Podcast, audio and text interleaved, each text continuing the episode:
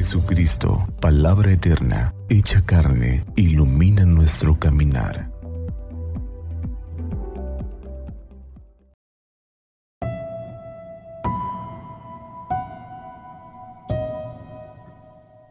Martes 12 de diciembre. Nuestra Señora de Guadalupe. Del Santo Evangelio según San Lucas, capítulo 1, versículo 39 al 48.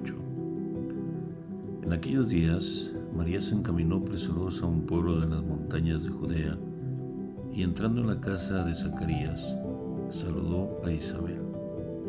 En cuanto ésta oyó el saludo de María, la criatura saltó en su seno. Entonces Isabel quedó llena del Espíritu Santo y levantando la voz exclamó, Bendita tú entre las mujeres y bendito el fruto de tu vientre. ¿Quién soy yo para que la madre de mi Señor venga a verme? Apenas llegó tu saludo a mis oídos, el niño saltó de gozo en mi seno. Dichosa tú que has creído, porque se cumplirá cuanto te fue anunciado de parte del Señor. Entonces dijo María, mi alma glorifica al Señor y mi espíritu se llena de júbilo en Dios mi Salvador, porque ha puesto sus ojos en la humildad de su esclava. Palabra del Señor. Gloria a ti, Señor Jesús. Saludos en Cristo nuestro Señor. En este tiempo de Adviento se nos da espacio para dos de las más hermosas celebraciones marianas que tenemos en el año. Ya celebramos el 8 de diciembre la Inmaculada Concepción y ahora, este 12 de diciembre, celebramos a nuestra Madre María de Guadalupe. La Iglesia nos invita a todos, pero especialmente a los pueblos de América, a celebrar esta fiesta gran alegría. Desde Argentina, Paraguay, Ecuador, Venezuela, Costa Rica, Estados Unidos, Canadá, prácticamente de arriba abajo del continente hay una sola vocación de la Virgen que en todas partes es reconocida, con mucho mayor importancia en México.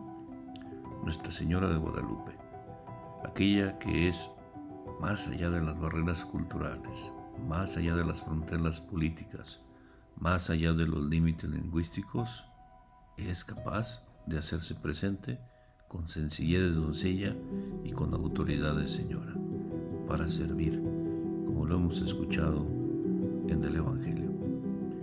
Qué hermoso ver que María está por encima de estas diferencias culturales y geográficas, diferencias lingüísticas, saber que es verdadera mensajera de la buena noticia, Está ella diciéndonos con su sencillez, diciéndonos con su escucha, que podríamos decir, proclamando con su propio nada, el todo de Dios.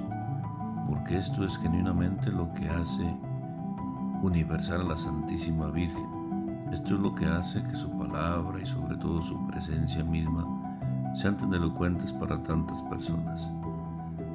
La humillación de su esclava, la nada de ella la radical disponibilidad de María para que Dios lo haga todo en ella, ese total entrega de su voluntad, ese dejar iluminar su inteligencia por los misterios divinos, y se convertirá así en cuerpo precioso y purísimo sagrario del Espíritu.